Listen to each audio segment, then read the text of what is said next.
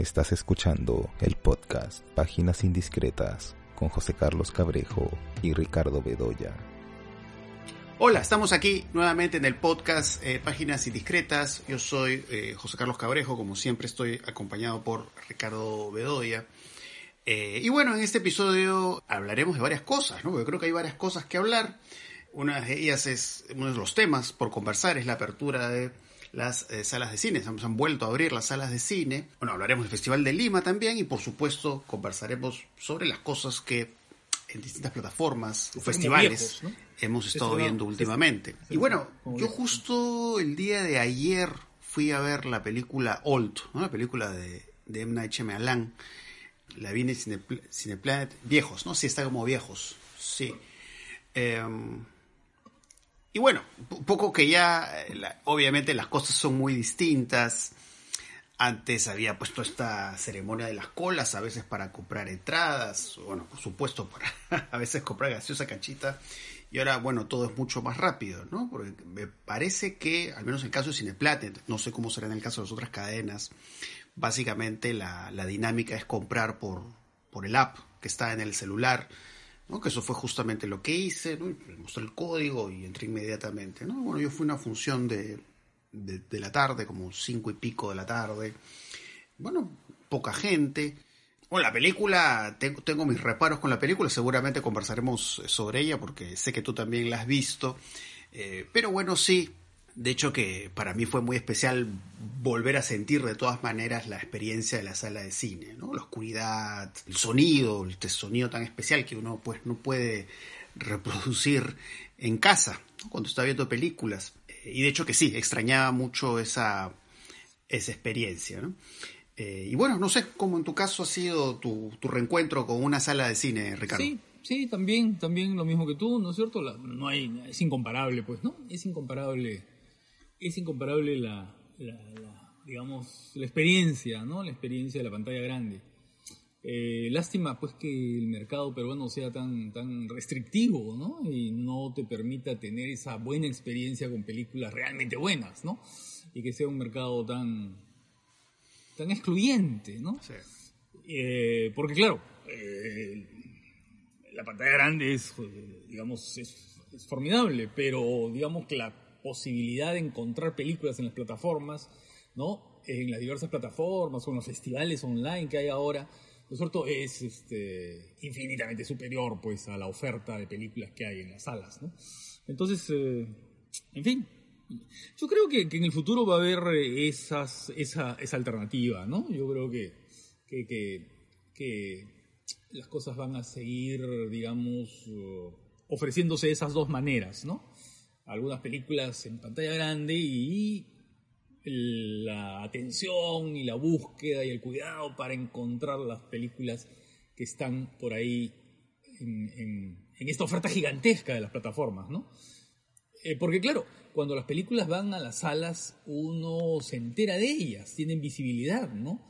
Pero cuando las películas entran en las plataformas, a veces esa visibilidad no es tanta, ¿no? Se, se pierde, ¿no? Se pierde, ¿no? Tiene que tener como fuentes ahí, fuentes que te informen, mira, se ha estrenado tal película en, tal plataforma, ¿no? Si no te lo dicen, por ahí que no te enteras. Sí, sí. Entonces yo creo que, bueno, eso va a ser el futuro. Entonces habrá que acostumbrarse, ¿no? Sí, pues. Ahora, Old, eh, bueno, mira, la película sí, pues es, es, es este, decepcionante, ¿no? Es decepcionante. Eh, pero creo que la obra de Shyamalan siempre decepciona un poco, ¿no? Eh, tiene muy buenas películas, ¿no? Eh, pero tiene películas también muy mediocres, ¿no? creo que la última película buena que hizo fue ya hace como 5 o 6 años, que es La Visita, que no sé si la viste, que es esta película de los niños que van a visitar a los abuelos, ¿no? Y ahí ocurre un asunto fantástico y hay un clima, una atmósfera bien particular y bien interesante, ¿no? Pero también son, claro, interesantes, este, fragmentado, ¿no? Este, eh, y en fin, otras, ¿no? Unbreakable, Unbreakable, ¿no? Eh, está con Bruce Willis. es una visión muy original de los superhéroes, ¿no? De los superhéroes, claro, que es una película, pero eh, que, fue la primera, ¿no? Que fue la primera de la de esta de esta trilogía, ¿no? Sí. Claro, irrompible, después fragmentado y esta última, el personaje con las múltiples personalidades, ¿no? el personaje se convierte en la bestia, ¿no? Sí. A, ver, ¿Qué es lo que eh, me parece interesante de, de viejos? En primer lugar, eh, la idea, que es formidable, ¿no? Si el concepto es, eh, es de lo más atractivo, ¿no? Esta idea que va juntando algunos miedos, el miedo a, al aislamiento, el miedo a quedarse en un sitio que no tiene ningún tipo de comunicación, la claustrofobia, ¿no? El, el, callejón sin salida en el que se encuentran paradójicamente en un sitio al aire libre y bellísimo, ¿no? En este sitio medio paradisiaco, esta playa, ¿no? Pero que sin embargo es absolutamente opresiva. Luego, claro, eh, eh, el, miedo a la descomposición física, ¿no?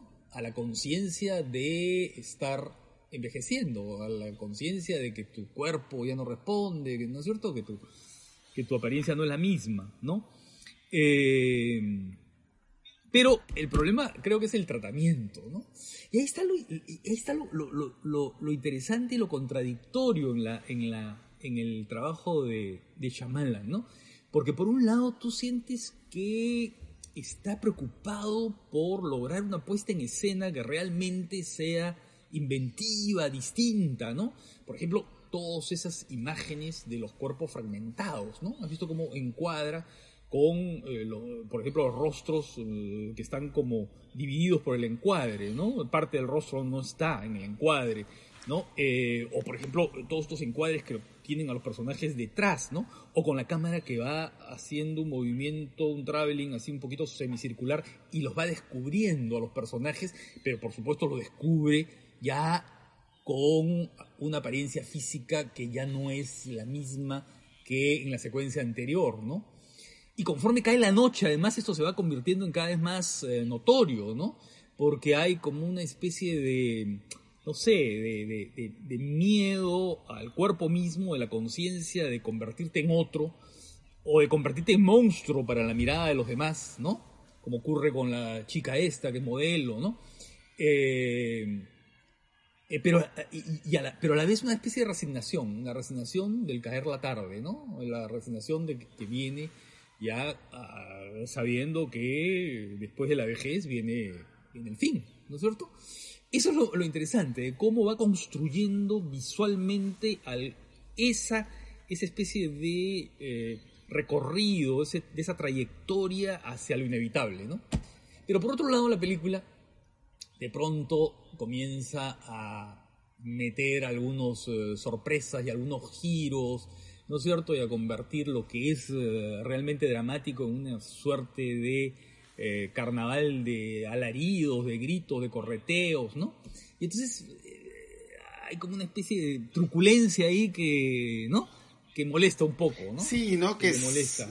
Que, que, poco a poco, claro, yo siento como que, que en efecto, ¿no? Digamos, toda la introducción a la película es interesantísima porque en efecto hay todos estos contrastes de estos lugares como tú muy bien los has descrito, este lugar como paradisiaco eh, y de ahí estos personajes enfrentándose pues a, a esta situación eh, inexplicable, ¿no? Entonces todo este esta atmósfera pues enrarecida, ¿no? En la que se van introduciendo los personajes es muy interesante eh, y claro de ahí todas estas estas, estas, estos giros, estas vueltas en el guion, eh, pues en los que de pronto progresivamente las situaciones se van volviendo ya ya cada vez más caricaturescas, ¿no? Sobre todo el final, ¿no? Además, bueno, ya en Chamalán se le conoce, digamos, estas búsquedas, ¿no? Buscar estos finales muy sorpresivos, ¿no? Y esto que justamente tú señalabas, ¿no? Esta, esta forma de, de, de, buscar, digamos, cierta originalidad en la manera de resolver sus historias, pero que, eh, digamos, al final sí todo se torna sumamente exagerado, trazos ya, yo diría, hasta grotescos. Eh, y sí, no, eso al final, pues sí, ya es como que al final sentí que la película me botaba, ¿no? Pero tiene pues sus momentos, porque bueno, ¿no? es, es un cineasta eh, con talento de todas maneras, eh, y eh, los momentos que están bien, pues están bien, ¿no? Pero eso, ¿no? Sí, sí, sí, fue, fue decepcionante. Y claro, y además se ve obligado a dar la explicación, ¿no? La explicación, sí. cuando justamente eh, un poco la película funciona a partir del misterio, ¿no? Sí. Del misterio, de, eso que están, ¿no? de eso que no se puede justamente explicar, o bueno, que trata de ser explicado por el personaje eh, de la psicóloga. ¿no? Claro. Y se, Pero se- se va al otro extremo. Todo tiene, después Claro, todo es claro. claro, todo es muy didáctico. Sí, claro, claro. Como para que no quede en duda de lo que ha pasado en la película, ¿no? Sí, sí, sí. Sí. Y, y el final final es, la verdad, bastante malo, ¿no? Sí, sí, sí, sí. Sí, es sumamente malo, ¿no? Eh, pero bueno, de, al menos de lo que vi que había en cartelera era como que lo más atractivo. ¿no? O sea, por el director sobre todo, ¿no? Que en efecto uno siempre puede tener reparos con él, pero tiene en, en efecto cosas muy interesantes, ¿no? Pero de hecho este asunto de las salas de cine... eh, poco me, me están trayendo a la memoria algunas noticias que he estado leyendo últimamente, ¿no? Por ejemplo, lo, lo que ha pasado con esta película El Escuadrón Suicida, que eh, según tengo entendido se estrena mañana, ¿verdad? Se estrena mañana. Eso he leído, ¿ah? Me parece que Se estrena, sí. sí. O sea, bueno, cuando salga este o sea, podcast claro, ya va, sí, va- se supone que probablemente ya, ya- habremos ya visto, ya- habremos confirmado si se ha estrenado. Porque, claro, yo, yo justo entré al- a la aplicación de HBO Max para ver si estaba disponible, porque sé que en, en HBO Max, en su versión norteamericana, ya está ahí el Escuadrón Suicida. Eh, bueno, acá no, entonces eso me dio la esperanza de, de, bueno, la van a estrenar, porque, bueno, James Gunn me parece que es un, es un cineasta también muy interesante, tiene una forma muy, muy curiosa de, de construir a sus personajes, ¿no? Con esta estética así muy de, de historieta y todo eso. Eh, entonces, bueno, vi que no está en HBO Max en Perú, entonces dije, bueno, probablemente la, la van Sí, a entra, estrenar. entra al cine, sí. Eh, Entra cine. pero, Bueno, mira, eso es, lo que, eso es lo que explica además que los cines hayan abierto, ¿no? claro, Eh, eh, eh, no olvidemos que estamos en la temporada de los estrenos grandes en, en los Estados Unidos, ¿no? Porque es ya, el, el- ¿no es cierto?, el verano, este, y acá se concentran todos los estrenos, y, ac- y, eh, los cines, claro, van a aprovechar las películas que vayan llegando, ¿no? Por ejemplo, he leído que, que Tenet, por ejemplo, ya no se estrena en cine. Ah, es una pena, porque yo me moría por verla en cine. No, o sea, la he visto, Sí, claro, esa obviamente, en mi casa, que- pero quería verla en el Claro. cine. Es el tipo de película Digamos para ver en las cine. películas, las películas de Hollywood del último año, esa es la película ideal para ver en cine, la película Claro. que exige la pantalla grande, ¿no? Pero no se va a estrenar porque eh, al parecer los cines también están excluyendo unas películas muy largas. Eh, películas que tengan una duración muy larga, eso es lo que me han comentado. ¿Por qué? Porque eh, por los asuntos sanitarios, ¿no? Eh, tienen que dar un margen entre función y función. Entonces, no, les, no les conviene películas que sean mayores de dos horas, digamos, que tengan una duración mayor, ¿no? Como Tenet, que tiene más de como dos horas y media, ¿no? Entonces, este, eso traerá problemas, ¿no? Para poder dar tres funciones, pues, ¿no? Claro. Para poder dar tres funciones. Porque, o sea, en el- Entonces, eh, eh, entonces yo creo que la apertura se explica por, por, por, por eso, ¿no? O sea, es una apertura, eh, supongo que están tanteando para ver cómo va un poco la asistencia, ¿no? Eh, cómo funcionan las cosas sin venta de canchita, ¿no? Pero además para aprovechar la oleada de películas, Claro. este, los blockbusters, ¿no? Claro. Los blockbusters que se vienen, eh, ¿no? Porque, por ejemplo, después viene Rápidos y Furiosos y, Claro. otras más, ¿no? Sí, pues. Porque yo lo, lo que leí con respecto al Escuadrón Suicida es que, eh, claro, se está viendo en HBO Max y también en salas de cine. Pero eso ha terminado afectando a las salas de cine, al menos lo que yo sé en el caso de Estados Unidos. Eh, entonces, bueno, ojalá que por lo menos eso no pase en el Perú, para beneficio de la sala de cine, por supuesto. Es decir, que no esté disponible en HBO Max, que esté un tiempo en, en sala de cine y ya después, evidentemente, que esté disponible en la, en la aplicación. ¿no? Por- Bueno, Porque sí he visto que, sí, claro, que en realidad la, la fuerza de la película en cuanto a visionado ha sido en HBO Max. ¿no? Eh, Sí. no, no, no, no ha tenido pues una gran taquilla, pero ha sido por, eh, digamos, este hecho de que la película está disponible, digamos, en esas dos vías. Eh, y bueno, y ese también es el tipo de película que también que, yo creo que es por, su dimensión espectacular para verla en sala de cine. ¿no? Una cosa que no hemos eh, conversado es la... Ya la hemos hablado antes, ¿no? Pero, ¿qué es la importancia de Movie, ¿no? La variedad que, Movie, la plataforma Movie, está teniendo en los últimos tiempos, ¿no?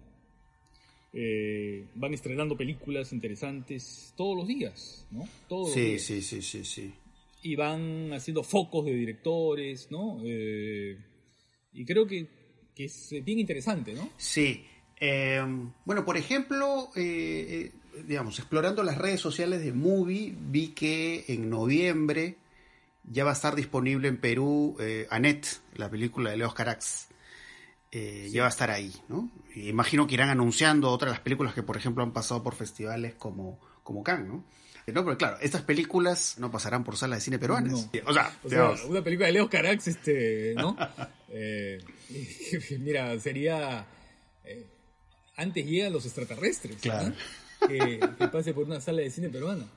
Eh, yo creo que, eh, que lo que pasa es que Movie se ha fortalecido. Me da la impresión que se ha fortalecido en, en tiempos de pandemia, ¿no? Mm, eh, y entonces lo que ha hecho Movie es entrar al mercado como eh, exhibidor de películas, ¿no? Entonces está distribuyendo y exhibiendo películas. Entonces ha comprado algunas películas grandes como Annette, ¿no? Como Titanio, la película, ¿no?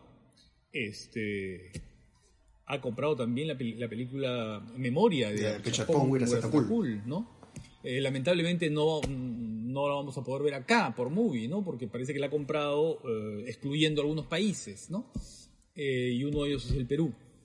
Pero vamos a poder ver otras, ¿no? Que ha comprado en los últimos festivales. Creo que Movie está, digamos, reforzando su presencia, ¿no? Y creo que eso es, eso es muy bueno, ¿no? Porque, oh, vamos, ofrece películas que en otras, en otro panorama no veríamos jamás, ¿no?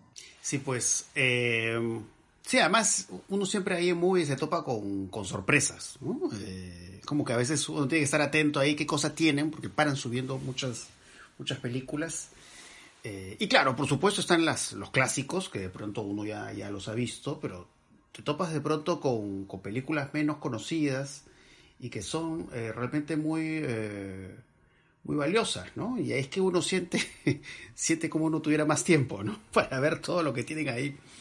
Sin contar, pues, por supuesto, lo que uno puede encontrar en otras plataformas. Eh, pero justo antes de, de empezar a grabar el podcast, te estaba hablando que había encontrado eh, en Movie, habían subido tres películas de este director francés, Guy Gil. Guy Gil. Sí, eh, sí. que es un cineasta, pues, eh, que ha ido desarrollando su obra en paralelo a, cineastas como Truffaut, y que es un cine que, por supuesto, tiene muchas conexiones, ¿no? Con, con varios de los directores de la nueva ola francesa, ¿no?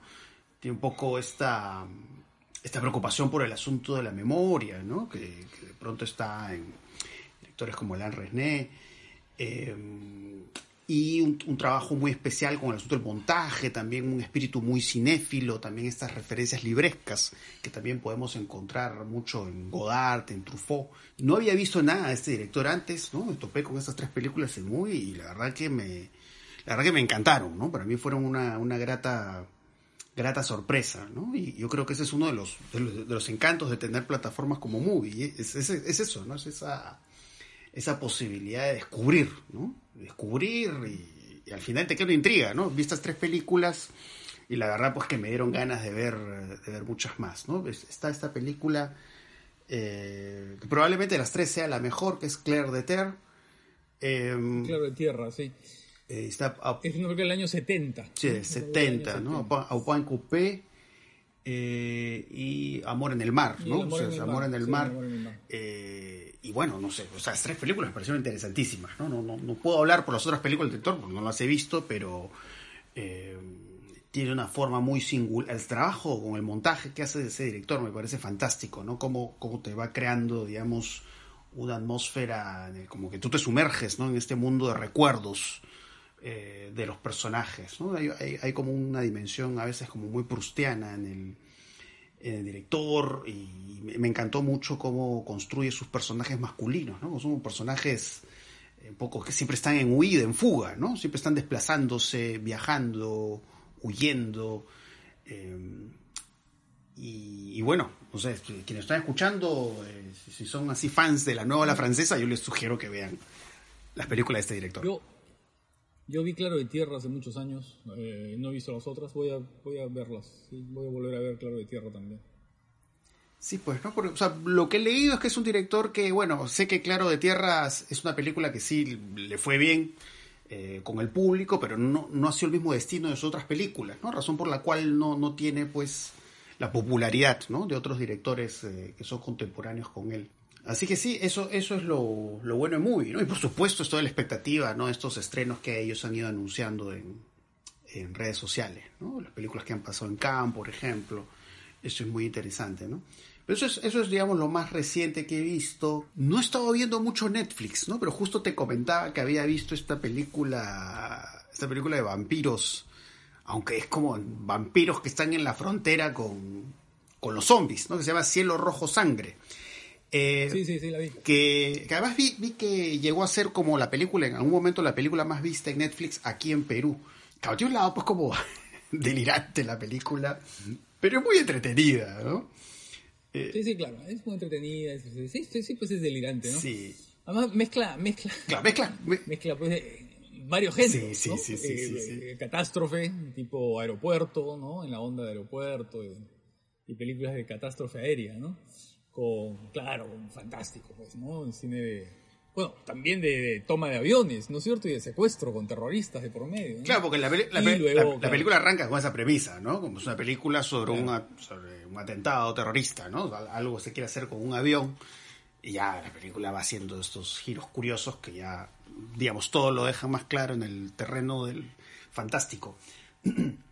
Pero estos, estos sí, sí, personajes villanos, hay uno que me encantó, que no sé si te acuerdas de él, que es el, el tipo este rubio, que es como un sádico. Claro, el psicópata. Es, el, psicópata, es lo, ¿no? lo, el psicópata, ¿no? Es lo, claro, claro. Es de las mejores cosas de la película, este actor, ¿no?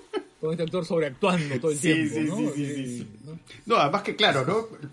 Perdón, no, no voy a hacer spoilers, ¿no? Pero bueno, el personaje va pasando por... Este personaje rubio, sádico, eh, va pasando por distintas etapas y, y, no pierde, digamos, ese, ese encanto maligno que tiene. ¿no? Eh, así que bueno, sí, me, me, divertí mucho con esa película. Pero bueno, sí. Con... Y el amor maternal, y el amor maternal que se impone. Ah, sí, sí, sí, sí. ¿No? Pero tampoco hay, no, no, se puede decir mucho sobre sí, eso. Sí, sí, sí, sí. No, porque ahí descubrirías algunos datos de la película. Sí. Eh, de ahí, bueno, cosas que he visto en Netflix no hace mucho vi, por ejemplo, no sé si lo has visto tú, esta miniserie documental sobre los dictadores, eh, creo que se llama. No, no la he visto. Sí, sí, ¿por qué? ¿Cómo se vuelven dictadores? Sí, algo así. Que es con, con la, la, narración en, en off de, de, de Dinklage, ¿no? El, el, famoso actor este de Game of Thrones. Sí, sí. Eh, interpreta a Tyron, ¿no? Eh, que es que es una miniserie muy entretenida porque bueno te, va mostrando por supuesto toda la dimensión más cruda y oscura de los dictadores. Eh, pero todo pues contado como un manual no son como tips no a ver qué cosas puedes hacer tú para ser un dictador. Eh, entonces claro no te, te, va contando cosas muy muy crudas muy oscuras estos personajes pero todo con mucha con mucha ironía no eso fue lo que me gustó de de la miniserie, ¿no? Porque no, no tiene este lado, pues, este solemne, ¿no? Sino que, pues, trabaja este asunto del humor negro, ¿no? Entonces, son las cosas más, mm. más peculiares que he visto en, en, Netflix. Bueno, y conversemos sobre el Festival de la Católica, ¿no? Creo que, que es importante, el Festival de Lima. Sí. Eh, sí, justo ya, bueno, yo ya estoy acreditado.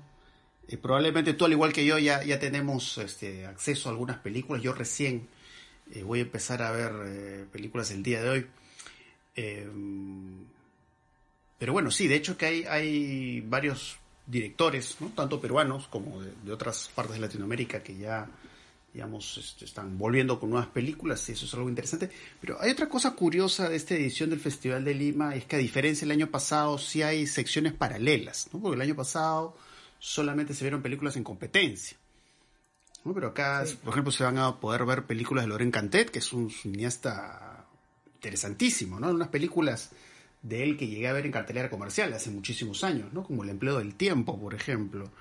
Eh, el empleo del tiempo recursos humanos. Son, son ¿no? películas. Sí, son películas. La clase. Sí, sí, son películas altamente recomendables.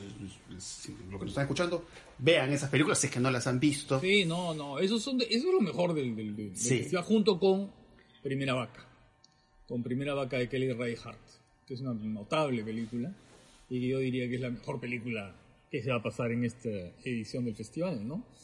Eh, este, esta especie de western muy particular, ¿no? Este western este western que tiene una especie de, de lirismo y de mirada sobre la amistad masculina dirigido por una mujer, ¿no? Eh, que es realmente formidable, ¿no? Es realmente formidable. Eh, yo creo que esa es la película del de, este, de este año en el festival. Primera vaca de Kelly Reichardt. Y claro, y luego las películas de Cantet, ¿no? La película de Cantet. Sobre todo recursos humanos eh, y la clase. A mí me gusta menos este viaje a Ítaca, que es una película hecha en Cuba, ¿no? Por él, pero me parece una película menos lograda. Luego, eh, una película interesantísima es... eh, bueno, esto no es un entierro, es una resurrección, ¿no? Ah, La buenísima. película de Alemoan eh, Jeremia Mosese. Sí, ¿no? muy interesante esa película, el, el trabajo del blanco y negro, imágenes de connotación religiosa, ¿no? Esta suerte de... de sacrificio, Sí. ¿no? La idea del sacrificio y del conflicto con la madre, ¿no? Es decir, es una película, es también de lo mejor, ¿no? Eh, luego está Esquirlas, que es una, que es un documental de Natalia Garayalde, muestra un asunto ocurrido en Argentina, eh, una explosión que afecta a toda una comunidad, ¿no? Y, es una especie de crónica, ¿no? Trabajada con material, con filmaciones eh, eh, de la época, con filmaciones caseras, ¿no? Y es especialmente interesante, ¿ah? Esquirlas, de Natalia Garayalde. Bueno, después está Queridos Camaradas, de Konchalovsky, ¿no? Que también es otro de los títulos interesantes de, este año. Luego, El perro que no calla, la película de Ana Katz. Ana Katz es una cineasta pues, muy singular, una cineasta argentina muy singular, ¿no? Porque tiene una suerte de humor eh, casi impávido, ¿no? Hay en sus películas y situaciones dramáticas, pero que a la vez tienen un costado humorístico muy fuerte, ¿no? Y, por supuesto, una dimensión del absurdo, que es aquella de la que nos reímos, ¿no? Eh, ¿no? Puede ser algo patético, pero resulta tan eh, absurdo que mm, causa, causa risa y causa humor. El perro que no cae de Anna Katz también es una de las películas interesantes de, este año, ¿no? Eh, a ver, ¿qué más? Una película de policías, ¿no? Una película mexicana. Eh, una película de policías, creo que es una película eh, bien interesante. Que es una película que creo que tiene Netflix, que va a estrenar Netflix dentro de unos, no sé cuándo, ¿no? Dentro de unos meses, supongo. Que es de Alonso Ruiz Palacios, el director de Güeros. Eh, y que mm, vale la pena. Luego están las películas peruanas, ¿no? Eh, hay algunos estrenos peruanos. Está la película de Javier Fuentes León, Las mejores familias, ¿no? Javier Fuentes es el director de Contracorriente y de El elefante desaparecido, ¿no? Esta es una coproducción con Colombia, una especie de comedia farsesca, ¿no? Que parece interesante. Luego está LXI de Moreno del Valle, ¿no? Eh, y que es, es, es muy interesante, ¿no? Es, es, es como una versión, eh, una relectura de los amigos, de la película Los amigos de Lombardi, ¿no? Pero en estos tiempos, ¿no? En estos tiempos. O tal vez una también lectura de A los 40, la película de, de, de, de Tondero, ¿no? Pero en otra clave, ¿no? Y arraigándola en la memoria uh, de lo que pasó en el Perú en, hace 40 años, ¿no es cierto? Hace 40 años, la violencia, ¿no es cierto? Y las secuelas de la violencia. Y claro, poniéndole esa, digamos, anclando ¿no? la relación de un grupo de amigos en una realidad muy concreta, a diferencia de lo que hacía a los 40, ¿no es cierto? Que ponía a este grupo de personas ¿no? que habían estudiado en un colegio, pero en el que la realidad parecía ausente absolutamente, no parecía tocarlas con nada. ¿no?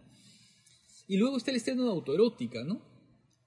El estreno de Autoerótica, que es una también una película peruana, eh, que dirige Andrea Hoyos, ¿no?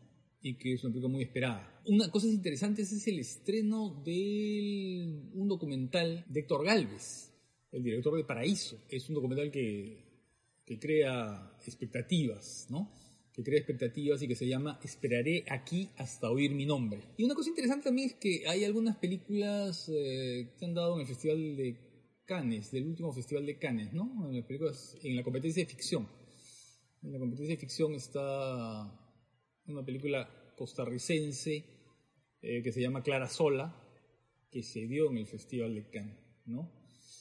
Eh, igual que Noche de Fuego, una película de Tatiana Hueso otra producción, ¿no? Pero es básicamente mexicana. En fin, eso, ¿no? Eh, esas son las películas que creo que habría que, mencionar. Pero si solamente se pueden ver dos o tres, habría que ver, creo, Primera Vaca y las películas de Cantet, ¿no? Y yo tengo mucha expectativa por la película de Héctor Galvez que no he visto, pero que me provoca mucho. Sí, eh, eso es lo bueno que, digamos, en esta edición del Festival de Lima, bueno, hay nuevamente las secciones paralelas y eso ya, por supuesto, que enriquece la experiencia del, festival, ¿no? Y, bueno, por supuesto las óperas primas, pero también el caso de, bueno, no solo el caso de Héctor Galvez, sino también el caso de, bueno, el caso de Rodrigo Moreno del Valle, del Valle es interesante, ¿no? Él hizo esta película hace muchos años, Wick, ¿no? Wick, que es esta película sobre jóvenes, un poco como jóvenes como que deambulan, un poco en la línea de Ravel Stoll, ¿no? Tenía ese estilo de estos cineastas uruguayos. Eh, entonces, obviamente es muy interesante ver un poco qué, qué ofrece en, esta, en esta nueva película, ¿no? Entonces... Eh, aquí, aquí, aquí también son jóvenes, pero están más arraigados, ¿no? Arraigados y es también un encierro y el, y el conflicto entre ellos. Es una película muy interesante. ¿eh? Sí, sí que hay, hay una, muy buena oferta ahorita en el Festival de Lima. Y bueno, lo importante es que felizmente tenemos el podcast, porque bueno, yo creo que ya con lo que está ofreciendo el Festival de Lima ahí tenemos mucho que comentar, cosas muy interesantes sobre la competencia, sobre las películas paralelas y todo eso. Así que bueno, yo creo que quienes nos siguen ahí tienen que estar atentos ¿no? a nuestro próximo episodio que seguramente ya estaremos comentando las películas del Festival eh, de Lima. Eh, por cierto, eh, me habías comentado, creo que estabas viendo ya películas de Locarno, me parece. Creo que habías visto algo del Festival de ah, Locarno. ¿Y qué tal? Viendo, sí, estoy, estoy viendo el del Festival de Locarno que, que, comenzó la semana pasada y que se extiende hasta este fin de semana. Eh, bien, bien, em, em, digamos que de lo que he visto nada me ha entusiasmado, ¿no? Nada me ha entusiasmado, pero em, he podido ver, por ejemplo, una película que se llama eh, Los Gigantes, una película italiana, eh, que me parece de lo mejor que he visto, ¿no? Eh, pero aún tengo varios días para ver, entonces eh, tal vez en el próximo podcast te puedo claro, conversamos del Festival de Lima y bueno, ahí ya nos contarás lo que, lo que estés viendo ahí en, en, Locarno, Festival de Locarno. Así que bueno, ya hemos conversado de varias cosas, y bueno, y ahí quedamos a la expectativa de poder conversar sobre, eh, seguir conversando sobre el Festival de Lima en el eh, siguiente episodio. Así que bueno, espero que, eh, que en esta escucha hayan podido encontrar ahí muy buenas recomendaciones para el Festival de Lima. Así que ya seguiremos en contacto en el siguiente episodio. Así que eso sería todo. Chao.